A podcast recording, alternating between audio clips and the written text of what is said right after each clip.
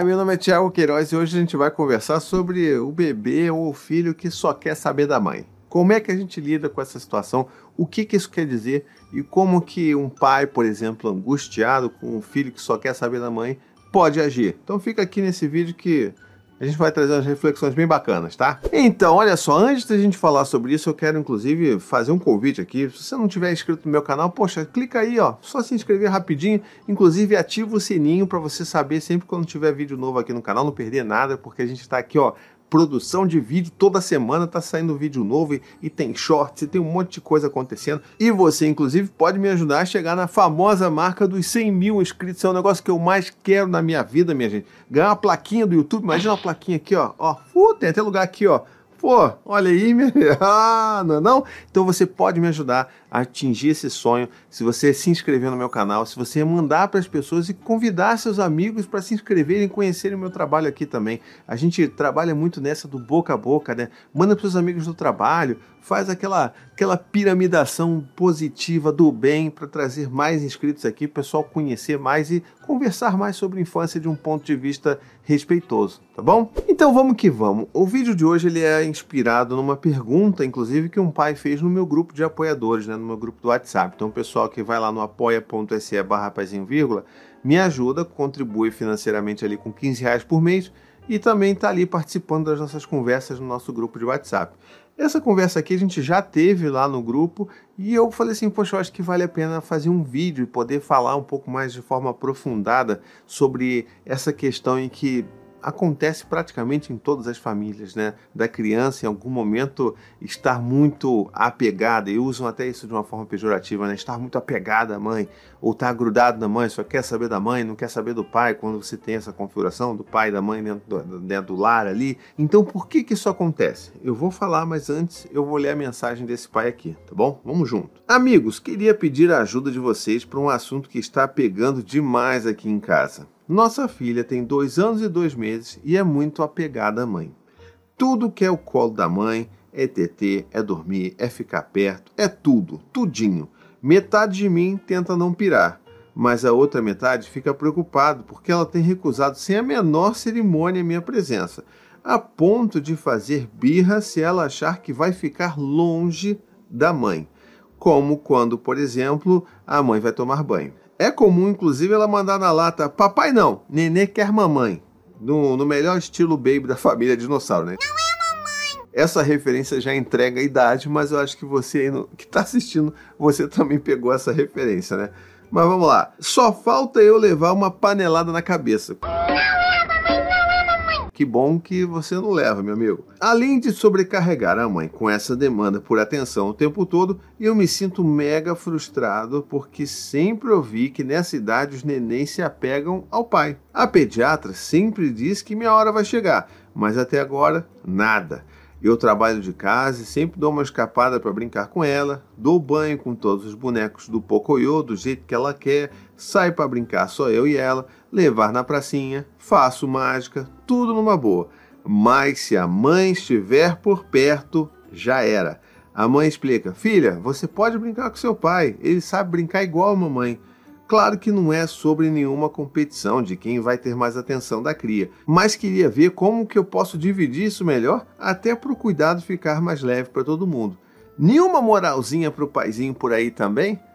É, minha gente, olha, isso é complicado, né? Porque a gente passa por essas situações, a gente fica angustiado. E eu queria muito, como eu já fiz lá no grupo, eu vou mandar aqui meu abraço virtual para você de novo aqui, meu querido, e para todos vocês aí que estão assistindo, estão passando pela mesma situação. E a primeira coisa que eu preciso dizer aqui para vocês todos é que não há regra. Não existe regra de que a determinada idade esse filho vai estar mais próximo e querendo ficar mais próximo ao pai ou à mãe. Na verdade, isso não existe. É, depende muito de criança para criança, depende muito do tipo de vínculo que se estabelece dentro dessa família, depende muito da disponibilidade é, emocional, da disponibilidade física também dessas pessoas que estão ali fazendo aqueles cuidados primários dessa criança. Então, assim, não tem regra. A real é você sempre tentar seguir aquele meu mantra de não levar para o lado pessoal. É entender que, de fato, assim como lá no meu podcast com a Elisama Santos, né, vai passar. mas é um vai passar que você não pode achar que é. Ah, não, tá, tá tudo bem. Se ele, né, minha filha prefere a mãe, eu vou deixar rolar mesmo. Então tá, cuida aí você, eu vou ficar aqui, sei lá, jogando videogame, vou ficar aqui no meu celular. Não é isso. Não entenda dessa forma, porque isso sim só vai fazer com que esse abismo relacional se crie entre você e seu filho, tá? Então, assim, não é esse lugar. É, continue fazendo as coisas que você faz, que você consegue fazer. Como esse pai aqui da mensagem falou, né? Leva para passear, faz várias coisas, faz mágica, brinca e tudo mais. E entender que durante esse período da vida da sua filha, se a mãe está por perto, ela vai dar preferência à mãe. E isso diz muito sobre a qualidade de vínculo que ela tem com a própria mãe. Como você disse, você apesar de estar em home office, isso é uma coisa que acontece muito hoje em dia, né? Nesse pós, só que não pandemia, né? Porque ainda não acabou. Então, assim, esse período que as coisas estão um pouco mais relaxadas, muitas pessoas começaram a trabalhar efetivamente em home office. Isso traz uma série de novas questões que precisam ser debatidas. Inclusive, se você acha que eu preciso falar mais sobre isso, deixa aqui nos comentários. Mas uma delas é justamente essa: você achar que pelo fato de você estar em casa, necessariamente o seu vínculo com os seus filhos vai ser mais forte, só porque você está em casa. Mas isso não é toda a equação. Uma parte muito importante dessa equação é a disponibilidade efetiva que você tem para essa criança, né, para esse filho. Se você está no home office, num lugar isolado, e você não está toda hora, você só faz pequenas pausas e, e vai ali, brinca, vai ali, faz alguma coisa, você não está disponível tanto quanto, no caso, a mãe está. Se a mãe está 100% do tempo atendendo demandas, se o bebê chora, se o bebê tem fome essa mãe está dando comida, está dando peito, esse vínculo ele vai obviamente ser mais forte, ter um, um apego seguro mais intenso com essa mãe do que com o pai que mesmo estando em casa e saindo eventualmente para brincar com a filha, terá. Então é entender que se você só consegue oferecer esse tipo de, de presença hoje, né, e mesmo que seja mais do que você tinha antes, quando você trabalhava é, né, presencial todos os dias da semana, é entender que vai ser assim as coisas até que essa criança cresça um pouco mais e consiga lidar melhor com o fato de ter pessoas que são outras figuras de referência de apego para além da própria mãe. Então, assim, é, é a forma bonita de dizer vai passar, mas continue investindo no seu tempo, nesse, nesse tempo de qualidade, nessa presença real em que você vai brincar com a sua filha, que você vai estar presente, mas lembrando que, pela mensagem que você manda, são mais coisas de entretenimento que fazem parte da sua rotina. Então, é muito importante que o cuidado diário também faça parte, né? É o dar banho, é o cuidar de um choro, é dar uma comida. Essas coisas também que fazem parte do, da lida diária são muito importantes para você fortalecer essa sensação de segurança, essa sua posição de figura de referência de apego, né? Como já dito dentro da teoria do apego. Então, assim, lembrar que tem muito caminho pela frente. Uma criança de dois anos ainda não tem tudo isso criado e construído. Os vínculos não são coisas escritas em pedra, né? A forma como a qualidade de um vínculo de uma mãe e um bebê não é algo escrito em pedra que vai durar para sempre. É muito flutuante, é quase que uma dança, sabe? Você tem vezes, tem momentos da sua vida que você vai estar mais próximo, que você vai estar com aquele vínculo mais pulsante, mais seguro. Vai ter momentos que as sei lá, condições da vida e contextos da, da família vão levar esse, esse vínculo a se esticar um pouco mais, às vezes fica até um pouco inseguro, mas depois isso volta. Mas é só importante lembrar que nesses primeiros anos de vida, esses primeiros três anos de vida da criança, isso é muito importante que a gente esteja atento a que tipo de vínculo a gente queira é, construir com os nossos filhos, em especial os vínculos de apego seguro, né? Então, assim, essa presença, é esse colo que se dá quando a criança pede, quando ela precisa, essa disponibilidade emocional que a gente pode oferecer para os nossos filhos, tudo isso você vai oferecer, isso vai alimentar e fortalecer esse vínculo que é tão importante, não só nesses primeiros anos, mas para a vida inteira. Mas lembrando que isso é uma dança, pode ser que ela rejeite você. E aí é aquilo, não leva para o lado pessoal, continua trabalhando, continua fazendo isso. E se você já percebeu o padrão de que ela prefere a mãe na presença da mãe, tente fazer programas ou coisas em que a mãe não esteja sempre tão presente. Então, por exemplo, dê um, uma tarde de folga para essa mãe que está tão sobrecarregada. Não, vai lá dar um passeio, vai dar um passeio na rua, vai lá na praça, vai tomar um sorvete sozinho, vai, vai no café, vai tomar um café, comer um pão na chapa, vai na padaria, sei lá, faz qualquer coisa. Fica uma tarde inteira, fica uma noite fora e aí você vai estar nesse trato diário com esse bebê com essa criança e com a ausência da mãe, normalmente essas crianças elas ficam mais seguras, porque não tem a mãe. Não, ah, tá, minha preferência é a mãe, mas ela não tá aqui, então tá tudo bem, eu me sinto bem com você, eu vou ficar bem com você. Normalmente é assim que funciona, mas pode ter também um, um sinal de rejeição aí de, durante esse período, né? Porque assim, a forma como a criança ela se comporta quando a figura de apego ela se afasta é também protestando, é chorando, é, é querendo essa mãe de volta ou essa figura principal de apego de volta. Então, assim, é lembrar que não existe regra para tudo, ou seja, você vai tentando.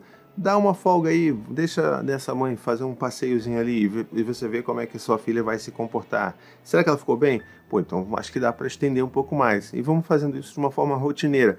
Pega essa sua filha, vai dar um passeio também na rua, um passeio longo, passeios cada vez mais longos, para que você possa também lidar com as intempéries da vida, da criança ficar frustrada com alguma coisa, ela ficar com sono e ter que dormir com você. Essas situações todas elas vão ajudar você a cultivar mais esse vínculo de apego seguro e fazer com que ela se sinta cada vez mais é, próxima e segura perto de você. É claro que ainda existe o risco dela preferir a mãe se ela estiver por perto e está tudo bem. É só lembrar que, se ela prefere estar por perto, existem outras formas que você pode fazer para você não deixar essa mãe sobrecarregada, né? Então, assim, não é só, ah, poxa, minha filha não me quer, então é isso aí, você vai ter que ficar sobrecarregada mesmo. Não, porque existe um monte de outras coisas que você pode cuidar, como a casa, como a faxina da casa, a louça, a comida, como é que está ficando todas essas outras esferas do cuidar precisam ser olhadas também. E a gente tende a focar só na criança. A gente que eu falo, homem, pai, que não, não entende nada de cuidar de ninguém, porque a gente nunca foi ensinado a isso. Mas a gente pode olhar para esses outros lugares e entender como que a gente também deve fazer a nossa parte ali para a gente equilibrar melhor essas cargas, né? E diminuir a carga mental da mãe, por exemplo.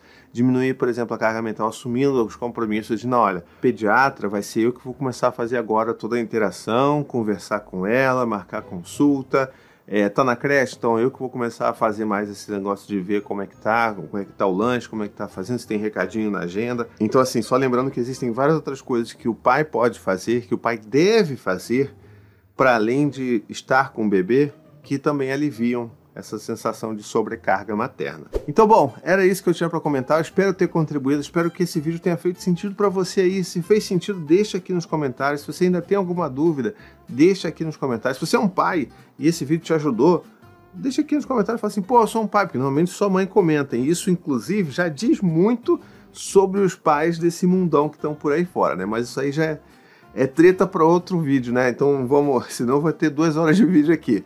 Então, olha, deixa aqui nos comentários se você é um pai, tá vendo esse vídeo, se sentiu ajudado. Se você é uma mãe e viu que esse vídeo fez sentido, deixa aqui nos comentários também. Me ajuda a divulgar esse vídeo para a maior quantidade de pessoas possíveis, para as pessoas se inscreverem no meu canal. Convide as pessoas para conhecer meu trabalho.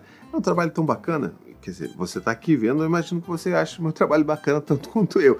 Então, convide as pessoas também para conhecer meu trabalho aqui. E se você quiser também, já deixa o seu joinha, né? Já que o vídeo está acabando, deixa o seu joinha. Também verifique se você está inscrito no meu canal, se o sininho está ativado. Todas essas coisas são muito importantes Parece besteira de youtuber, mas é muito importante para mim. E eu quero muito pedir sua ajuda para me dar esse apoio aí, não só com convidando outras pessoas para conhecer meu trabalho, mas também para deixar o seu joinha, para deixar um comentário, para verificar se você está inscrito. E mais ainda, se você quiser se tornar um membro, um apoiador do meu trabalho aqui, que é lá no apoia.se barra vírgula, que você com 15 reais por mês vai se tornar um apoiador ou apoiadora desse meu trabalho. Vai estar lá nesse mesmo grupo de WhatsApp em que essa pergunta saiu, em que a gente conversou e discutiu sobre tudo isso, tá bom? Então a gente está ali, ó, sempre construindo uma parentalidade mais saudável juntos, tá bom? Então, se quiser fazer parte dessa família, está aqui o convite, tá bom? E com isso, então, vou ficando por aqui. Um beijo, até a próxima e tchau, tchau.